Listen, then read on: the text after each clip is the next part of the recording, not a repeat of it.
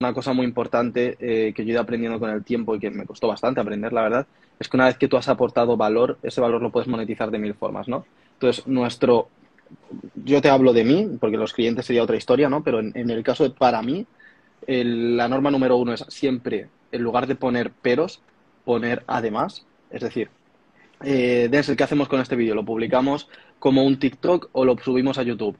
Las dos. No, no elegir, sino poder hacer todo lo posible, ¿no?